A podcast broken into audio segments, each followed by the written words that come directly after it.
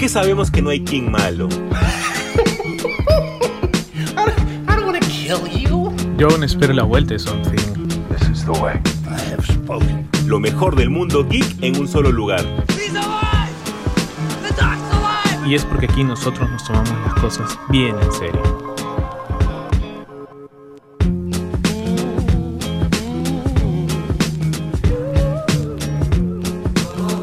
Tal gente? ¿Cómo estamos? Bienvenidos a otro programa más semanal de su podcast favorito, Super God Podcast. Ya saben ustedes, con la calidad de siempre.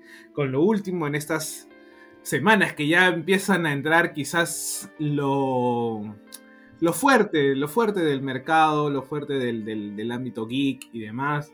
Bueno, para los que ven Succession, hoy día acaba, hoy que estamos grabando domingo, ya creo que quizás también ha sido una de las últimas series que ha tenido gran acogida. A mí, personalmente, como que me aburre un poquito esos dramas de millonarios, pero no puedo negar que estuvo, que estuvo buena, ¿no? Este, pero entramos ya al estreno de Spider-Man Across the Spider-Verse. En quincena de junio tenemos ya The Flash. Creo que es la película. Creo que la película del año, ¿no? Va a estar bien difícil competir con, con, con, Flash, así que eh, Spider-Man, no sé, tendría que ser muy buena para que, para que vayan a competir, ¿no? Pero bueno, de todo eso y más vamos a hablar en este programa y para eso necesito a mi causa, mi hermano. ¿Qué tal Jesús? ¿Cómo estamos? ¿Qué tal, José Carlos? ¿Cómo estás? José Carlos está enérgico hoy día. No sé qué tiene. bueno, tengo que que está enérgico. bueno, pues que para los que siguen el fútbol peruano, pues Alianza acaba de campeonar en la apertura. Así ganador, ganador, campeón, campeón cuando, gana, cuando gana el final de año. ya, está bien. Vamos a decir que es ganador en la apertura, medio pie en la final de, de fin de año. Y nada, por eso sí estoy un poco, un poco enérgico. Así enérgico, José Carlos, hoy día. Si esa energía tuviera todas las semanas, madre mía, ¿cómo estaríamos? ¿Cómo estaríamos? Pero bueno, ¿qué tal gente? ¿Cómo están? Eh, como dice José Carlos, han terminado el día de hoy dos series en realidad. Han terminado su session y ha terminado Barry también. Ha sido una locura. Eh, sí, también ha terminado Barry hoy día. No, pero tú lo veías. Eh, no, yo me quedé en la primera temporada de Barry. Estoy en la segunda temporada de su session. Eh, a mí se me gusta Succession, es una serie que le encuentro cierto gustito. Este, tuve una conversación con un amigo justamente hace poco acerca de, cómo escala Succession a pesar de no vivir la gran mayoría del mundo en ese mundo, ¿no? Que es el mundo de millonarios. Pero es muy interesante ver cómo maneja sobre todo las comunicaciones. Eh, a partir de la segunda, tercera temporada se pone bien fuerte ese tema del manejo de las comunicaciones y cómo afecta en la política todo esto. Esa parte es bien chévere. Yo todavía ahora la voy a ver con calma, ha sido una serie que no he seguido semana tras semana y ahora que ha terminado, espero no hacerme ningún tipo de spoiler, este, la voy a ver con calma este, estos días. Eh, pensaba maratonearla para llegar al final, pero dije no, tranquilo, tranquilo, vamos a ver qué tal termina todo esto. Quien no ha tenido un buen final, José Carlos, para mí, ¿ah? para mí, ha sido la serie de The Flash de CW, el también conocido como Arrowverso, ya que finalmente ha finalizado, eh, y, digo final, y digo felizmente era la palabra, felizmente ha finalizado, porque era algo que ya se veía venir hace tiempo, la calidad había bajado de manera significativa. Adelantándome tal vez al análisis de la serie, a mí me ha parecido un final horroroso, un final que se veía venir, básicamente han dicho, vamos a hacer lo que hacen los lo que hacían los Power Rangers en los 90. Traigan a, a todos los villanos juntos y con eso hacemos un gran final. Es como que, hermano, han pasado 30 años, o sea, eh, tienes que hacer algo más novedoso, pero también me pongo a pensar y digo, son de los mismos guionistas que ven, que ven en la portada del cómic, porque dudo muy, mucho que, las, que los abran, ven en la portada de los cómics un nuevo villano de The Flash y dicen, oye, ese hay que traer para la serie ese hay que hacerlo. Hay que hacer Speed God. Hay que hacer este de acá. Y es como que, hermano, pero sabes que tiene un background, le ha creado algo por ahí. No, no importa, no importa. Eh, haz que sea Iris, haz que sea un antepasado de Flash, haz que sea la mamá de Flash. Y es como que no tiene ningún sentido alguno, pero es como que no, no importa, la gente le va a gustar. Y es como que guionistas vago, tra guionista vago, tra guionista vago. Y perdón si acá me pongo un poco hater, pero siento que es una serie que para mí empezó muy bien. Para mí termina con Savitar la, la serie. Cuando traen. La tercera temporada, creo, ¿no? tercera, cuarta temporada, si no me equivoco, claro. Hasta el final de la temporada, que luego sale ya este, eh, la hija de Flash, que hasta me olvidé su nombre, eh, hasta que sale ella, la serie para mí va muy bien. Eh, y luego nuevamente ella dice, ok, voy a, visitar un amigo que está encerrado y nuevamente es, este, es West.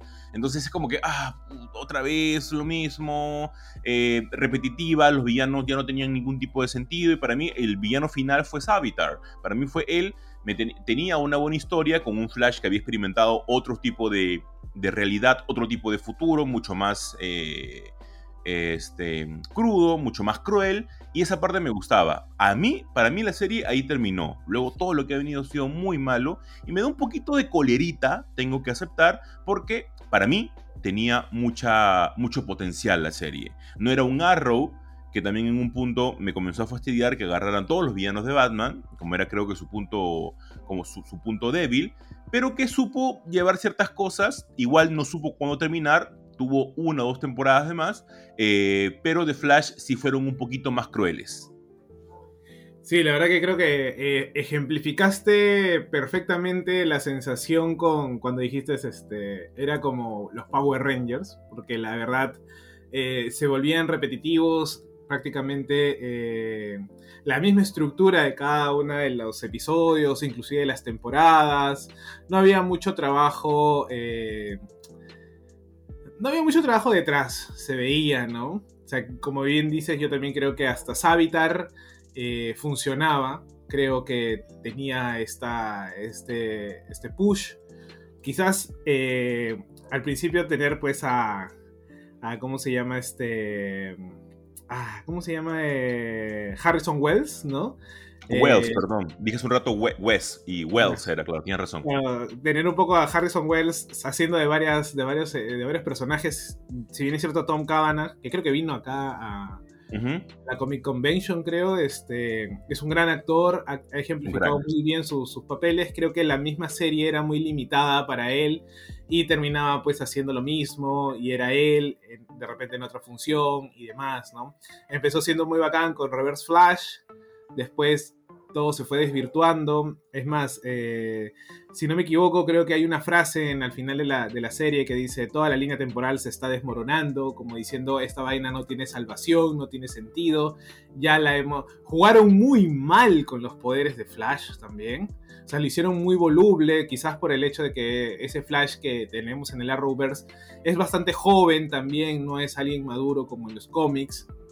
Eh, bueno, es Miller ahora en The Flash, también es un Flash bastante joven, ¿no? Pero vamos a ver qué tal funciona. Creo que con Muschietti, con una mejor dirección y un mejor guion, funciona muy bien. Pero se, volaron la barda de, la línea de poderes en Flash, las realidades. Siempre ¿Te acuerdas cuando sacaron las espadas? Dios mío, no, no, ya era la verdad que, tu, a ver, ¿tuvo cuántas? Como unas cinco series, cinco temporadas de relleno, o sea, son cinco años más o menos. Justo ahorita estoy revisando y Savitar, a Savitar lo vencen en la cuarta temporada. Claro, pero eh, él es el villano de la tercera. Él es el villano de la tercera, claro. Tercera con ciertas cositas de la cuarta, ¿no? Porque eh, The Longest Man aparece este, en esa temporada junto con The Thinker. este, era The Thinker, ¿verdad? Sí. Que era The Bow. The Thinker creo que era. The Thinker era de Bow, ¿verdad? Eh, creo, tengo el recuerdo que era él, creo que era The Thinker. Pero bueno, ahí alguien nos, nos pasa la voz de repente en los comentarios como han hecho en, otras veces. Este, y luego Nora aparece a partir de la quinta temporada. Ahí yo digo, ok, todo comenzó para mal ahí. No tengo nada en contra de Nora, me pareció un, un buen personaje, pero la calidad ahí comenzó a bajar. Sí, sí, o sea, ya no había y, qué pena, ¿no? Creo que el, el empezó siendo una buena idea o un intento de, gran, vamos a decir, franquicia, ¿no? Teníamos al Arrowverse, después tuvimos The Flash, tuvimos Supergirl, tuvimos a las leyendas que bien, que tuvieron a bien separarse un poco del, universo también, ¿no? Y hacer su propia, su propia línea de, trabajo. Eh, igual, lastimosamente, las terminaron cancelando. Eh, creo que también estuvo, bueno, creo que la única que queda es Superman, ¿no? Este... Sí, pero que, no, forma parte en sí del Arrowverso, es por eso de que en teoría esta serie pone el punto final al Arrowverso.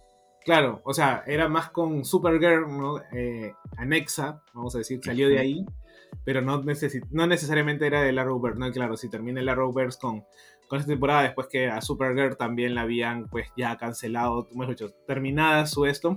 y no sé si tú te acuerdas de, de este tráiler que salió Grand Justin como despidiéndose esa vaina tenía más drama y crecimiento de personaje que todas las temporadas juntas, creo. Totalmente, totalmente de acuerdo contigo, totalmente. O sea, a, mí me parece una falta de respeto porque encima Grand Gusting, a ver, nadie va a decir que Grand Gusting es un mal Flash. Hay que ser justos. Grand Gusting... Era un mal Barry, ¿ah? Eh, pucha, no sé. A mí me parecía un buen Barry, un Flash más o menos, me gustaba más cuando era un poquito más cómico. Será que, bueno, creo que todos nosotros tenemos el recuerdo, que ni siquiera es Barry, ¿no? El de la Liga de la Justicia. este, pero a pesar de eso, no sé, a mí me pareció un buen Flash. Siento que es un Flash bastante aceptable, Grand Gusting. Este, pero justamente tú mencionabas la serie de, de, de Superman, la de Lewis y Clark. Por ejemplo, la serie tuvo un gran bajón, desde mi punto de vista, obviamente, en la segunda temporada. Luego ha comenzado a repuntar bastante bien. Me estoy poniendo al día otra vez con la serie y ha, ha elevado su nivel eh, bastante bien y se han dado cuenta como que no, nosotros no somos parte del Arroverso, así que no, no es nuestra obligación ir por este camino. Así que me ha gustado bastante. Obviamente Superman tiene un montón de villanos, así que pueden utilizar ese montón de villanos. No todo, no todo gira en torno a Doomsday, por favor. No todo es Doomsday. Por, más, por más que quieran, por más que quieran. Por más que quieran, no todo es Doomsday. O sea, hay que ser, hay que ser hoy, hoy, día estoy mega hater, ¿no? bienvenido tú de, de hermano, porque yo encantado de ahí. No, es que, es que a ver, a nosotros como consumidores este, de, de, cosas geek, de series, de superhéroes y demás, o sea, y creo que nosotros, al menos tú y yo, entendemos a los superhéroes de no necesariamente darme puro golpe, ¿no? Sí. O sea, inclusive los Power Rangers, a veces, si no es una buena trama, te termina aburriendo porque es cíclico, es lo mismo, cada capítulo es el mismo. Viene, pasa algo, eh, viene el monstruo, lo, lo, vencen y se acabó. Y al, día, y al día siguiente es lo mismo. En cambio, si tú haces una buena trama, o mejor dicho, subtrama, eh, de la historia, de por qué vienen, por qué van, ¿no? Métele un poco de drama también, pero un drama bien hecho, ¿no? No un drama de, ah, malogré y maté accidentalmente a Iris, o Iris se volvió mala, o Nora, este, no, o sea, ya no, no, no drama de telenovela mexicana, sino un drama bien trabajado, ¿no? Y claro, Flash se termina yendo por el drama mexicano, si queremos ponerlo en, corto y en simple y, siendo este, reduccionistas, que no termina pues de, convencer y obviamente terminas bajando, o sea, tienes que tener bastante estómago como para poder aguantar cada temporada lo mismo, porque, o sea, como bien dice Jesús, no, no es necesario, mejor dicho, no es que pongas simplemente por poner al villano, o sea, los villanos tienen un background, funcionan de algo, o sea... Totalmente. O sea, cuando pues, pusieron a, a Godspeed, creo, era como que, ¿y dónde salió este mundo? O sea, era como que cada, cada temporada... No tiene ningún sentido cada temporada. Es más, creo que hasta Red Dead estuvo en. También estuvo el Red Dead que le dieron. Madre mía, o sea. o sea hecho recordar los diálogos de, Red Dead, que eran, que eran diálogos copiados eh, de The Batman sin ningún tipo de. Sin ningún tipo de contexto, sin nada. o sea, es literal. Es, es como si este, los guionistas van al cine ven la película, ven, ven la portada de los cómics y nada más. Son, son, es, eso, es eso, y estoy más que seguro, 98% seguro que son de esos tipos de, guionistas que únicamente saben eso, que no te van al background, que son ociosos y no leen los cómics. Eh, son los que básicamente han visto Wikipedia y ahí no salen. Entonces eso obviamente molesta. ¿James Gunn también mete mano en series? No, eh, James Gunn no ha metido mano en series hasta, hasta ahorita como diciendo, a ver, terminen esta vaina de una vez porque yo no voy a continuar con esto y yo voy a armar las propias, ¿no? Y claro, entiendo, que más o menos va por ahí, ¿no? Claro, y aparte hay varias, hay varias cosas que van a arrancar como series, ¿no? Por ejemplo, series animadas, y de por sí que tuvieras una serie animada, tendrías el Arrowverso, eh, tendrías otro tipo de, de series como por ejemplo, si quieres hacer algo como, como lo de Peacemaker, si quieres hacer series a partir de ahí, es otro universo, es como que, ah, pucha, claro, universo, también, pues, claro, para no tener tantos, ¿no? Entonces, un poco, algo un poquito más organizado. Eh, él ya dejó en claro lo de The Batman y lo del Joker, ¿no? Que son universos también aparte y que son otro tipo de historias que se quieren contar, pero se nota ordenado a partir de ahí. Pero bueno, vamos a ver lo que tienen que ofrecernos todo de por sí DC por el lado de series, que yo estoy más que seguro que tienen un montón de material para poder adaptar y de la mejor manera posible. Hablando justamente de eso, José Carlos, varias personas alrededor del mundo ya han visto la película de The Flash. Eh, justamente varios este, generadores de contenido de España ya vieron la película, han visto un corte que ya más o menos a mí también me habían avisado, que es uno que los efectos todavía no están terminados. Eh, te das cuenta de que algunos fondos no, están este, al 100%. Es como la versión que muchos vimos de Wolverine Origins, algo así. Este, pero a pesar de eso, y justamente hablaba con, con Paco, de, todo, de, todo un Paco, este, que es un influencer y un generador de contenido alucinante de, España y que lo sigo y que, que tengo la fortuna de poder... Este, eh, ¿El gordito que habla de cómics? Exactamente él, que es un ah, crack. se llama Paco, no, me acordaba. Y es, Paco, de todo un Paco. Eh, Paco ya la vio, Paco me dice que me va a sorprender un montón la película. He hablado con otro amigo también, generador de contenido de España, que ya la vio. Este, me dice que los efectos que aún están por terminar no afectan en nada en la trama de la película. No, eh, hay gente que ya la vio también, ¿no? Sí, claro, claro, claro. Es por eso que, es por eso de que hay tanto, tanto hype, porque todo el mundo que la ha visto, incluso los fans y no los fans, los medios, etcétera, este, acá en Perú ya, ya hubo una función pequeña para, para prensa eh, la semana pasada. No también, no, no, que esa es prensa, pues no, ahí, ahí no puedo ya luchar. Ya, ya, no llegan tus poderes ahí. Eh. Ya no llegan mis poderes ahí. si, es que, si, es que, si es que los tengo. Este, no, y es respetable, porque justo, justo fue una amiga eh, que es columnista en el comercio, si no me equivoco, que justo puso una historia que decía no, eh, no saben lo que acaba de pasar y acababa de, ver The Flash, ¿no? Entonces todo el mundo ha alabado la película, dicen que es eh, la botella de Candor, salió a decir que era del top 3 de las películas superhéroes que ha visto en toda su vida. A ese man no le creo nada ya.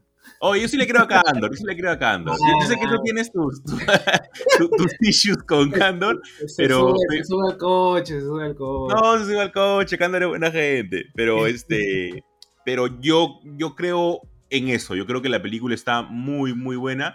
Este, y qué loco Andy Muschietti, ¿no? ¿Qué se sentirá hacer bien todo, no? la gran pregunta, ¿no? Yo imagino que tú, si lo ves en...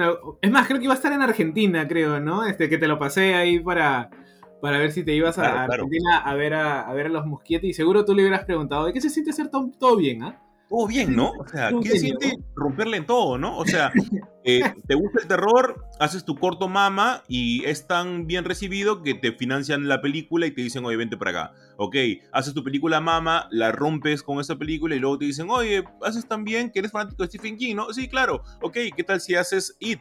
Ok, quiero dividirlo en dos partes. Dale, lo que tú quieras. La divide en dos partes y la rompe con las dos partes. De la nada vienen y te dicen, oye, ¿quieres dirigir una película de Flash? Y dices, oye, pues esta película no acaba de pasar por 100.000 guionistas y tienes problemas con el actor. Sí, pero igual quieres dirigirla, ok, lo hago y la rompes.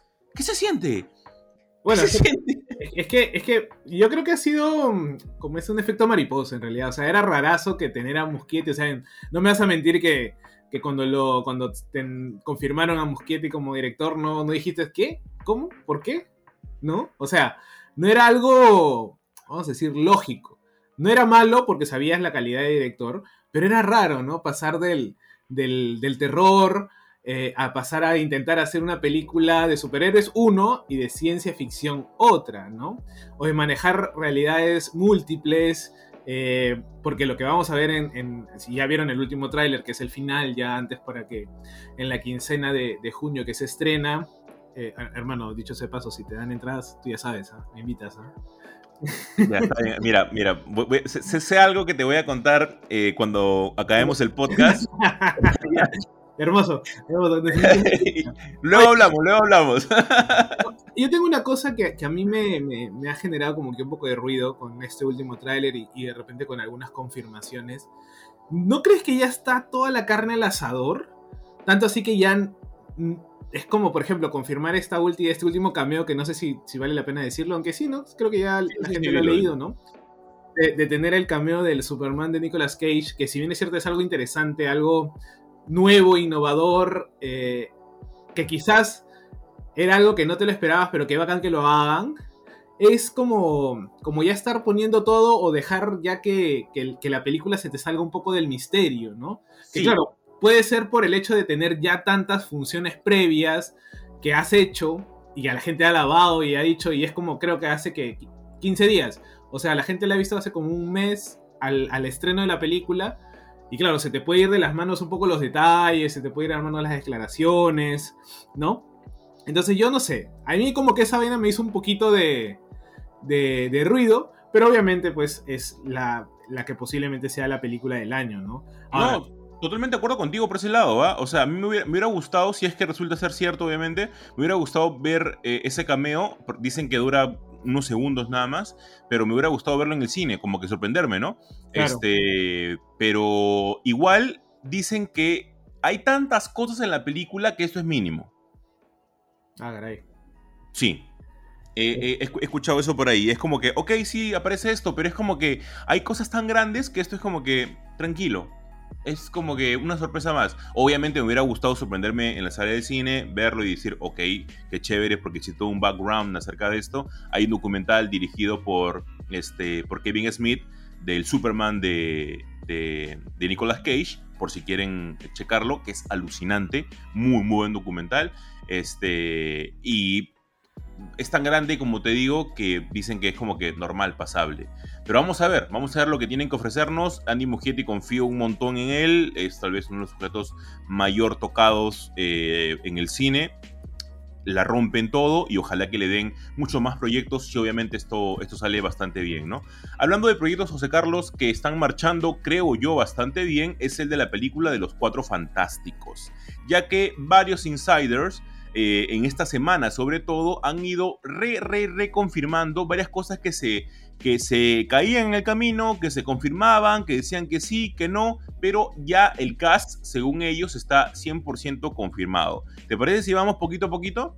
Dale, dale. Tú empiezas. Primero, el que sería nada más y nada menos que Red Richard. No, empieza por la roca. Por la mole, mejor dicho. Ah, por la mole, por la mole, ok, ok. con Red Richards.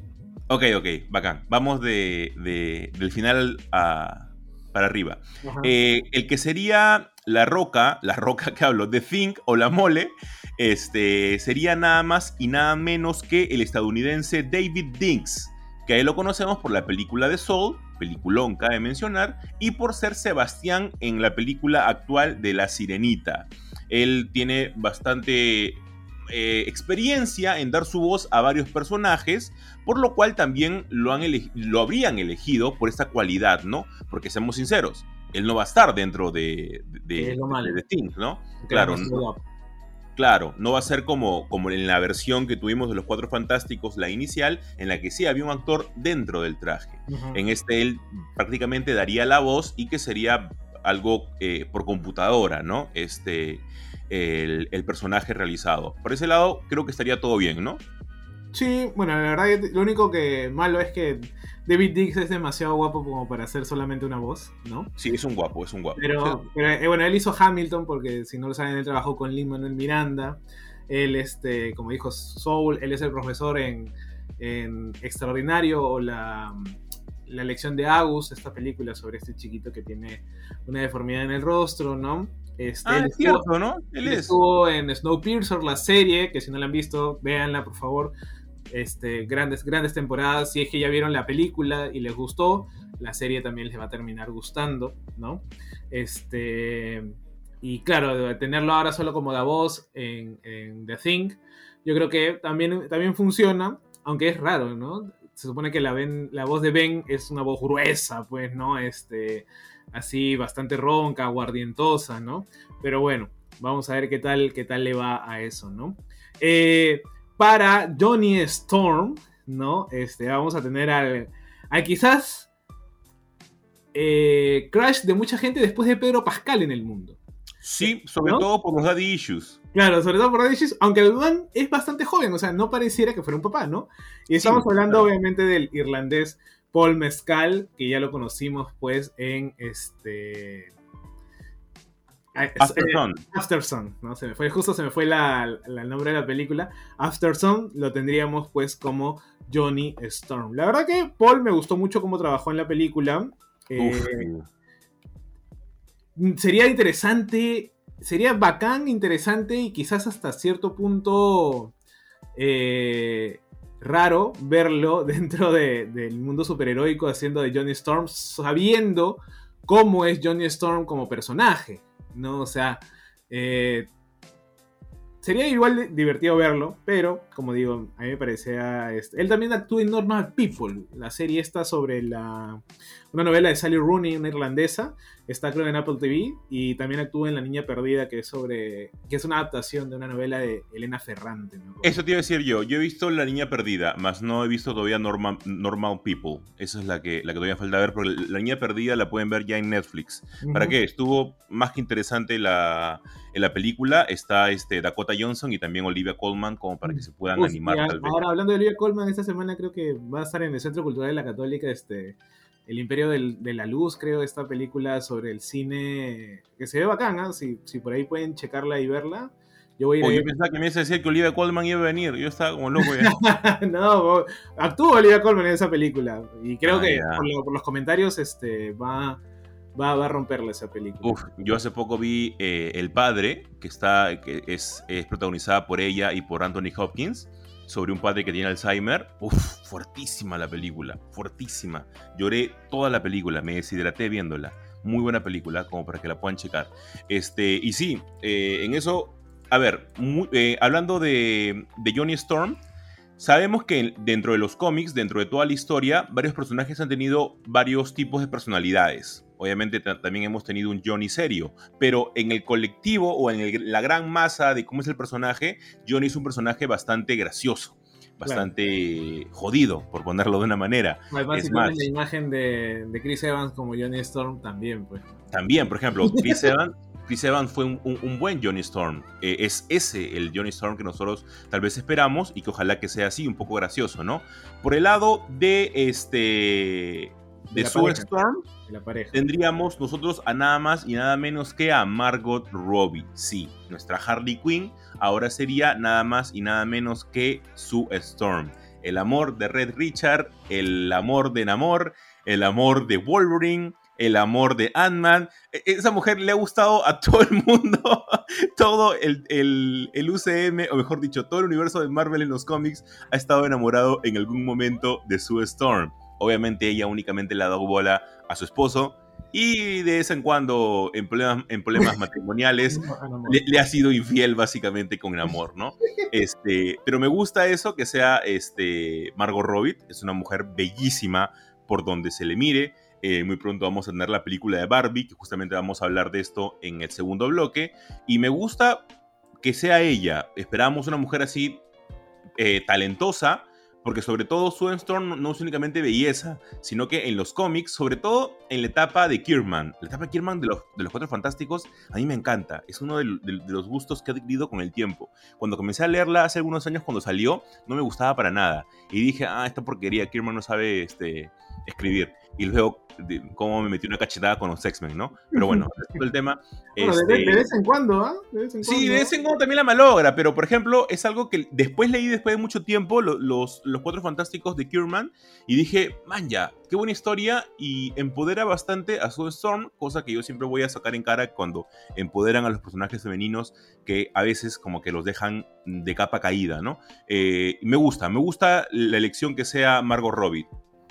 Sí, la verdad que, bueno, eso también implica que es muy probablemente que ya no tengamos a, Harley Quinn eh, para mayores este, productos o proyectos en DC. Quién sabe, no sabemos cómo será el acuerdo de condiciones entre estas dos marcas, porque es como, es como dos clubes de fútbol pues que buscan su mejor rendimiento, ¿no? Y obviamente no vas a permitir que una actriz vaya de un lado a otro, ¿no? De repente. Aunque vamos a verlo, ¿no? Pero eh, sí, o sea, Margot Robbie creo que, le daría un buen, un buen push a, a Storm, yendo un poco por el camino que tú dices de, empoderar. Recordemos que tuvimos a Jessica Alba en la anterior, en la primera, este, la primera versión de los, de los Cuatro Fantásticos, que terminaba siendo pues el, el, no, no, no, no voy a decir el, el, el, sujeto de, de deseo. El sex symbol. claro, termina siendo el sex symbol y el adorno dentro del, del, grupo, ¿no?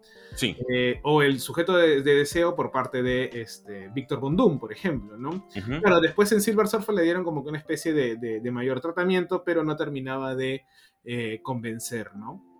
Y si se han dado cuenta, no hablamos de la segunda película de los Cuatro Fantásticos, el reboot, porque la verdad no vale la pena hablarlo. ¿no? pero, este, pero creo que Margot Robbie, por lo que conocemos, por el carácter que le, que le impregnó, por ejemplo, a Harley Quinn, o inclusive cuando la vimos en, en, en, películas como El Lobo de Wall Street, ¿no? En donde, como en Aitonia. O en Aitonia también, o sea, tiene, tiene donde, de dónde jalar, ¿no? Y también funciona, eh, si en algún caso quieren continuar con esto y hacerle los hijos, ¿no? Eh, los hijos a la pareja, eh, también funciona como madre. Sabes que, sabes que por ahí hay más hilo mutante y a mí me. a mí me, al final tienes que hacerlo. Sí, al final tienes que hacerlo, o sea, tienes, que darle el, hilo mutante. Tienes que darle a los hijos porque vas a tener a los X-Men. Sí, claro. tienes que darle a los hijos. En, una segunda, en una segunda o tercera película eh, de los Cuatro Fantásticos, porque a ver, y creo yo que no me voy a equivocar, este, los Cuatro Fantásticos son el hito y quizás la base muchas veces de eh, los cómics de Marvel. Sí, mucha gente dice los Vengadores y todo, y por ahí deja de lado los Cuatro Fantásticos, pero no, ellos empezaron. Y este, ahí, o sea, si ustedes leen los primeros, las primeras, este, los primeros cómics, los primeros números de los Cuatro Fantásticos, o sea, eran aventuras muy buenas. O sea, inclusive hay grandes escritores en las etapas de los Cuatro Fantásticos, porque es un, si bien es cierto, podría estar como que al, eh, de lado y, quizás solamente Red Richards ser el, personaje central, el grupo como tal tiene unas aventuras alucinantes. Hay aventura cósmica eh, en el espacio muy buena. Muy buena. Terminan de leer nomás este Full Circle, ¿no? De, sí, claro. ¿no? Y, este, y se van a dar cuenta. Entonces, hay, y creo que me gusta mucho que Margot Robbie sea parte de, este proyecto porque tiene, tiene carácter y tiene con qué, ¿no? Y ahí, pues terminando y viendo ya al gran Red Richards, quizás el personaje central de esta familia, eh, no vamos a tener pues a el gran Adam Diver, que acabo de ver White Noise, no sé si tú lo has visto. No, todavía. Puta, rarísima la película. Rarísima, pero como no tienes idea. En la primera parte, o sea, está bien como que en capítulos. La primera parte es como que tú dices, ¿qué te están contando? ¿Hacia dónde va? Y en el último, la última media hora es, uff, un deleite, ¿no? Y Adam Driver se magnifica en ese, en ese papel, la verdad, creo que es un gran actor. No sé, no lo veo mucho como un, este, como un eh, y como Red Richards, pero sí lo veo como padre, por ejemplo, ¿no? Si en algunos casos tengas que tener a los hijos este, de la familia fantástica, eh, sí lo ves como un padre, pero también lo ves como un líder, ¿no? Quizás borrando un poco también la, la, la escena o, la impresión que dejó siendo, pues, eh, Kylo Ren, ¿no? Ya, como ya como un actor maduro, pues, ¿no? A mí la verdad que me parece raro. No es que me disguste, pero me parece raro. Eso sí. Pucha, a, mí sí me. La noticia me agarró bastante frío, pero me gustó bastante. Y es por el hecho de que Adam Driver tal vez ha hecho todo el camino eh, que si yo hubiera sido actor me hubiera gustado hacer. Porque el sujeto, por ejemplo, ha trabajado con uno de mis directores favoritos, que es Jim Jarmusch. Él ha hecho Patterson con él. Jim Jarmusch, eh, si, si no lo conocen, es de Don't by the Law, este, Only Lover Life Alive, películas alucinantes. O sea, el sujeto tiene películas únicamente buenas y es tal vez uno de los pocos que me gustan todas sus películas. Eh, ha estado salvando, salvando, obviamente, casos. Ha estado en Star Wars. Eh, no importa el guion, para mí fue, actuó bien eh, como Kylo Ren. tiene la película de historia de un matrimonio con Scarlett Johansson, la cual la hace bastante, bastante bien. Y yo lo conocí sobre todo en una película que se llama Hasta que la muerte los juntó que es este, ha muerto el patriarca de una familia y todos los hijos van al velorio y justamente Dan Driver es uno de los hijos, pero es eh, uno de los hijos este, independientes o traviesos, por así decirlo, de la familia. Entonces lo vemos cada uno en un papel totalmente distinto. Y es por eso de que tal vez él dando ese papel de, padre y a la vez ser uno de los humanos más inteligentes de, todo el mundo junto con, Tony Stark, incluso siendo Red Richard más inteligente que, Tony Stark, creo que le haría bastante bien. Eh, siento de que... Aparte, serio, aparte serio, se ve muy bien.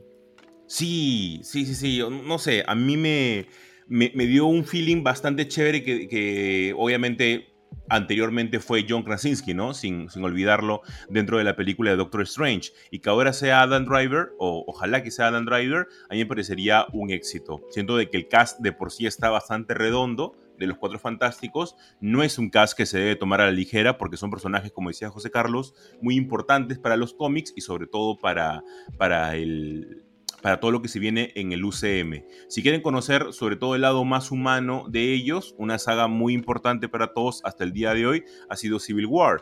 Lean los cómics de Civil War de, los Cuatro Fantásticos, en las que los escribe, si no me equivoco, Straczynski.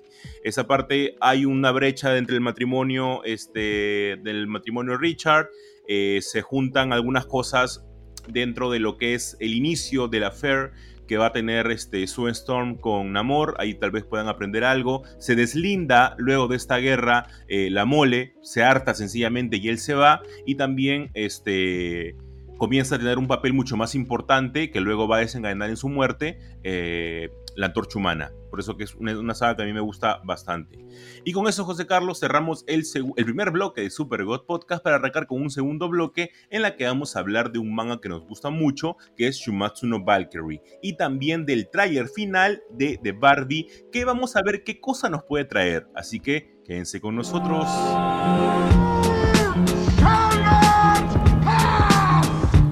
Que sabemos que no hay quien malo.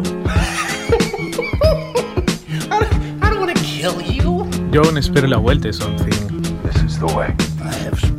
Lo mejor del mundo geek en un solo lugar. Y es porque aquí nosotros nos tomamos las cosas bien en serio.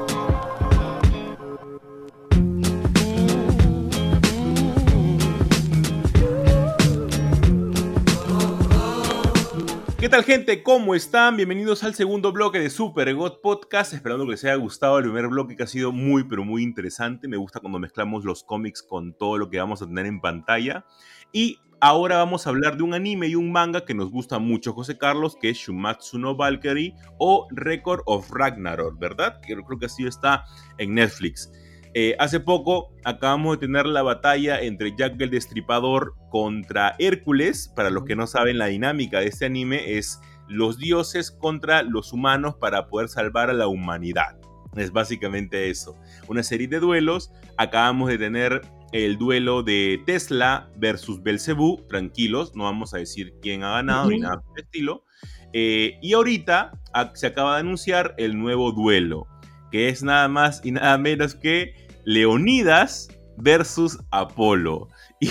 Y, me encanta el diseño que tiene Leonidas ahora, porque es básicamente un G.I. Joe. Militar. Eh, ¿Cómo? Es un militar, es, es, un, es básicamente un militar, eh, ha adoptado cosas fuera de su época y me gusta bastante. Eh, no quiero decir que Shumatsu no Valkyrie no se toma en serio, pero me gusta que tenga esa libertad creativa para ese tipo de cosas.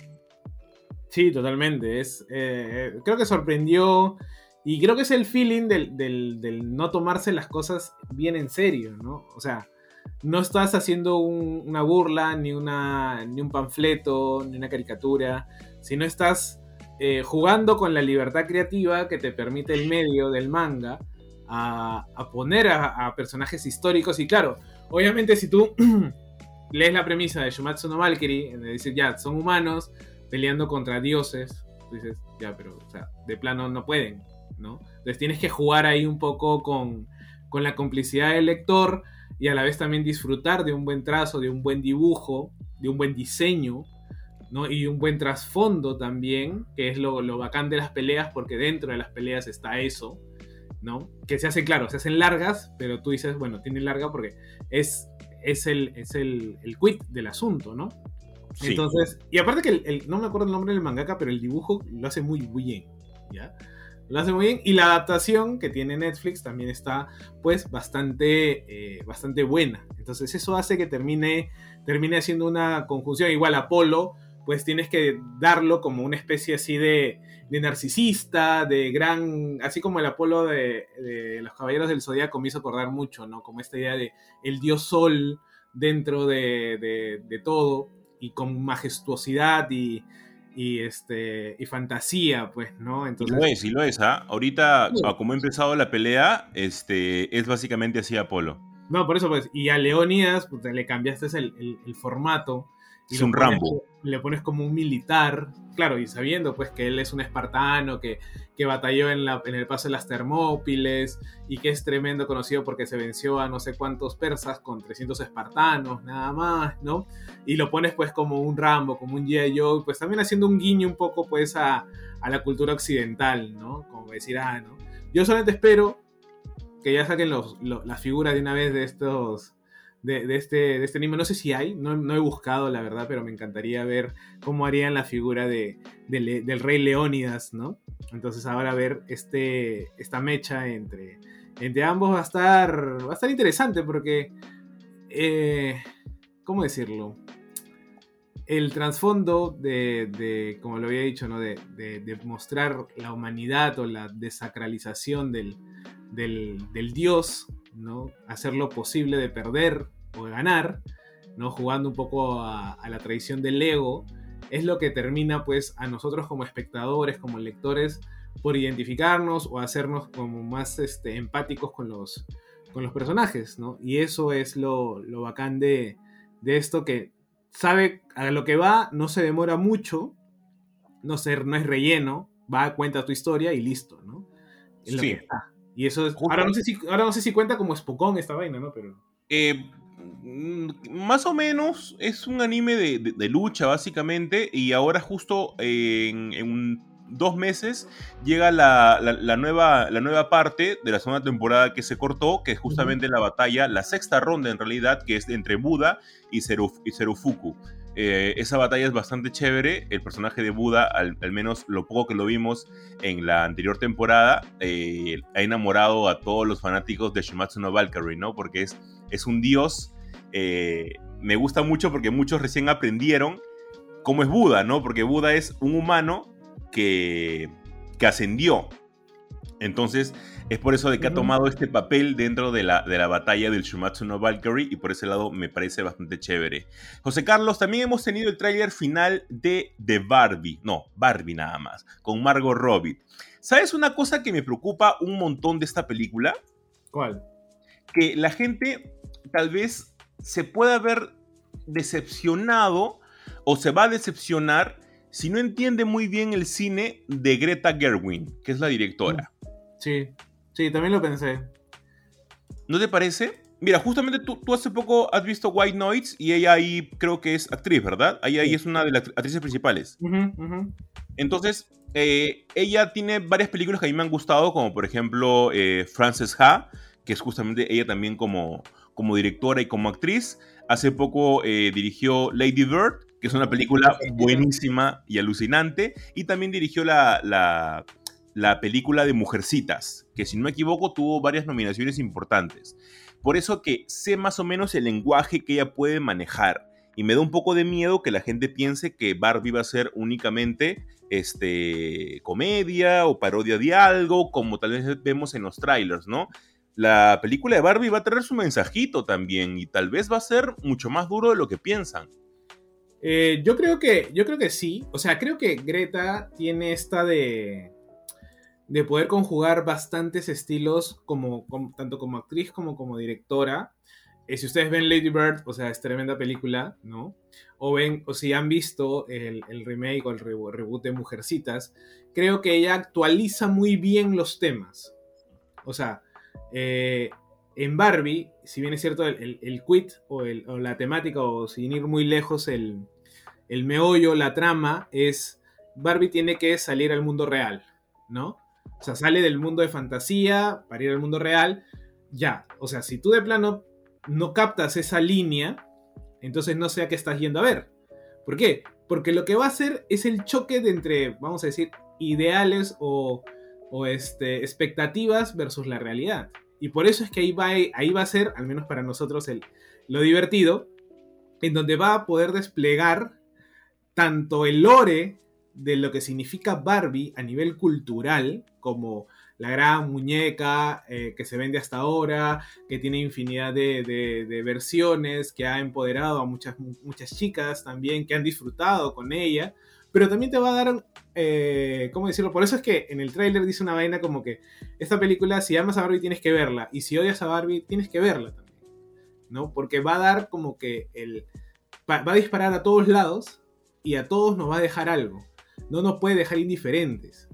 Y claro, Barbie como icono cultural es alucinante. Si bien es cierto, claro, te la han pintado, y creo que eso fue hasta antes de este último tráiler, te la han pintado como una película de, comedia, o de risas, o de una película familiar. Ya en este último tráiler te dice, no, no va a ser solamente eso, ¿no? Entonces ahí es lo, que creo que la gente tiene que empezar a, a captar. Y claro, es como la sirenita, por ejemplo. ¿No? Ahora muchos han visto, yo todavía no la veo, pero muchos amigos han visto. Pero dicen que está buena. Han visto la película y claro, es una reescritura del, cuento, ¿no? Del cuento de hadas. Entonces yo creo que también va a ser parte de eso. Entonces, creería que va, no va a decepcionar, pero sí va a dejar, como decir, con, con mucho pensamiento o con una buena actitud sobre esto a las personas. Que de repente no sepan a lo que van, ¿no?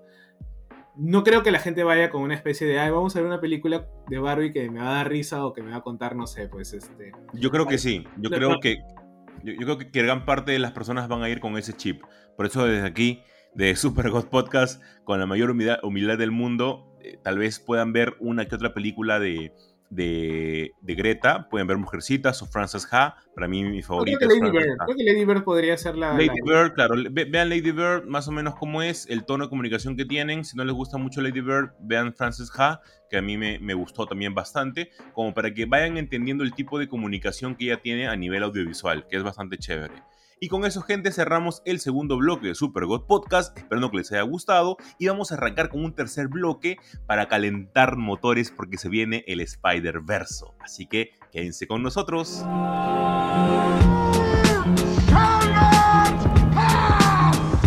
Es que sabemos que no hay King malo. Yo aún espero la vuelta de Something. This is the way. Lo mejor del mundo geek en un solo lugar. Y es porque aquí nosotros nos tomamos las cosas bien en serio.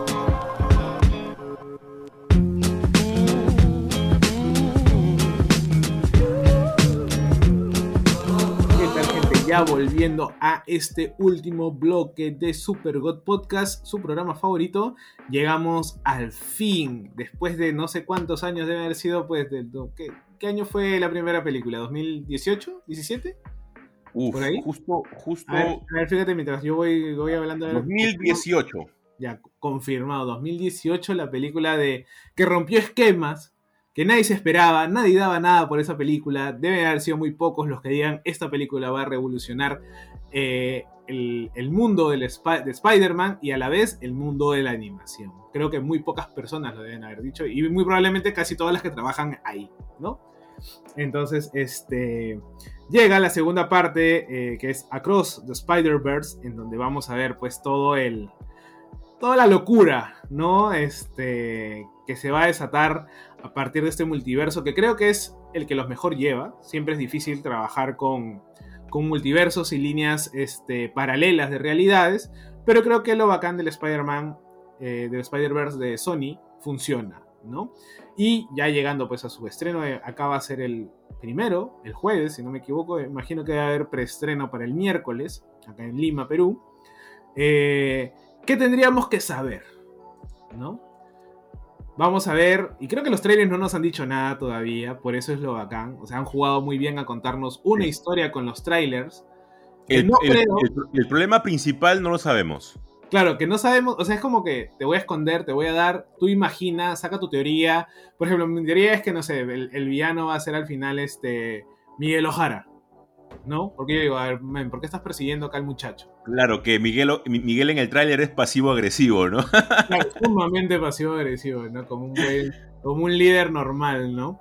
Pero después tienes un póster que te sale en donde dices, oh, y sale el meme de, Dark, en donde dices, va a suceder otra vez, que es pues Spider-Man cayendo y Miles eh, cayendo también. Ambos están cayendo, pero Spider-Man eh, más abajo, ¿no? Y tú dices, ok, va a suceder otra vez, en clara referencia, pues, a eh, la caída de Gwen Stacy en eh, la muerte de Gwen O también lo del papá de Miles, que lo vemos cayendo en un momento de un precipicio y sabemos que en los cómics de Ultimate la que muere es la madre. Entonces de repente como ha tenido mayor participación ahora el padre y es el que más se opone tal vez a la imagen que de Spider-Man, tal vez él sea el sacrificado, ¿no? Entonces como tú dices, hay varias cositas que no nos han contado al 100%, no sabemos cuál es el problema multiversal por el cual se ha ocasionado, este, han habido varios trailers alucinantes, pero que han dado cositas pequeñas, por ese lado Sony ha trabajado de manera muy buena este, todo esto. Dato curioso que me hiciste recordar, algo muy rápido nada más, es que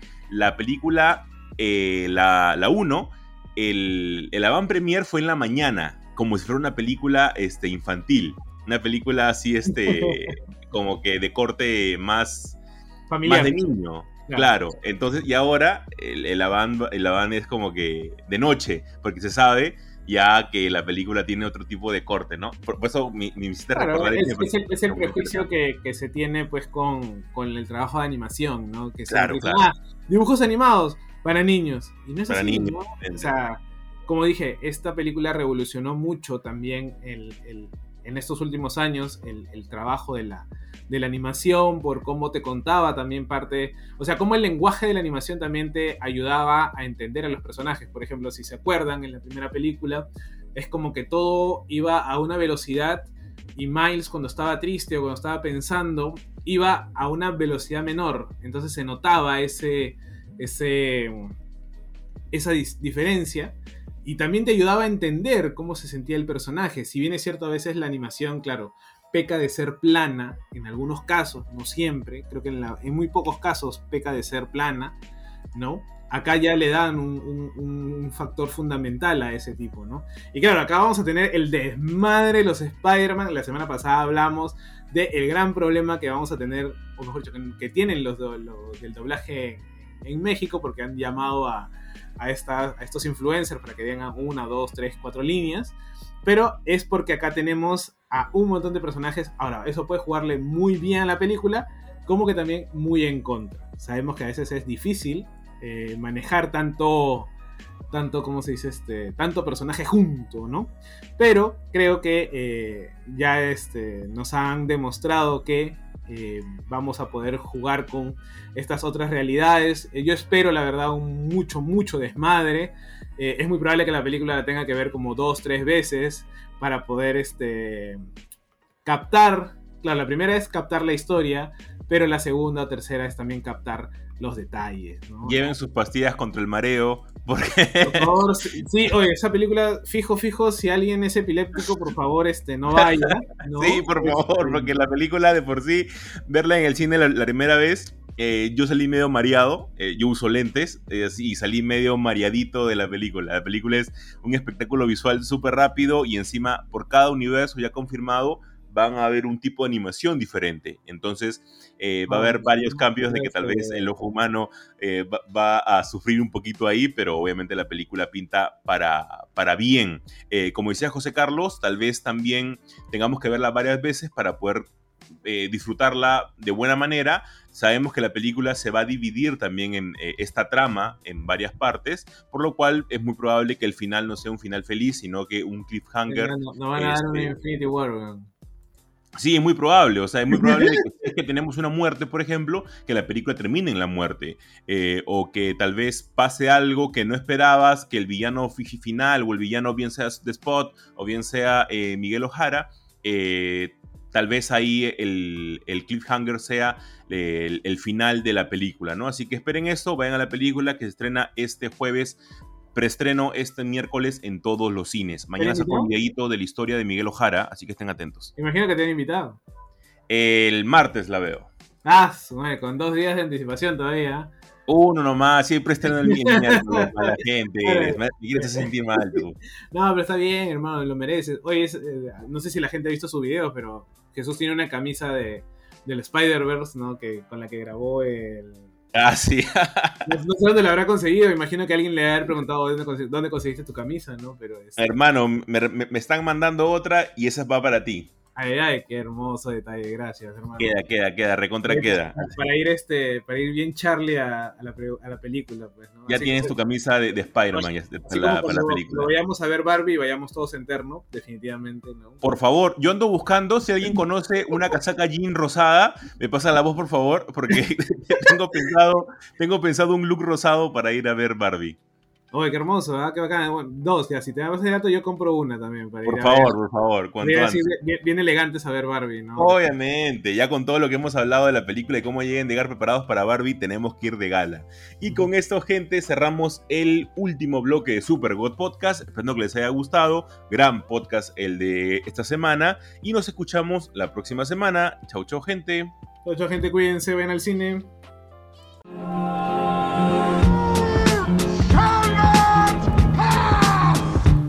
Qué sabemos que no hay King malo?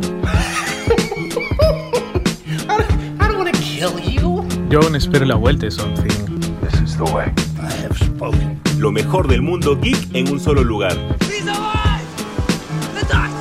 Y es porque aquí nosotros nos tomamos las cosas bien en serio.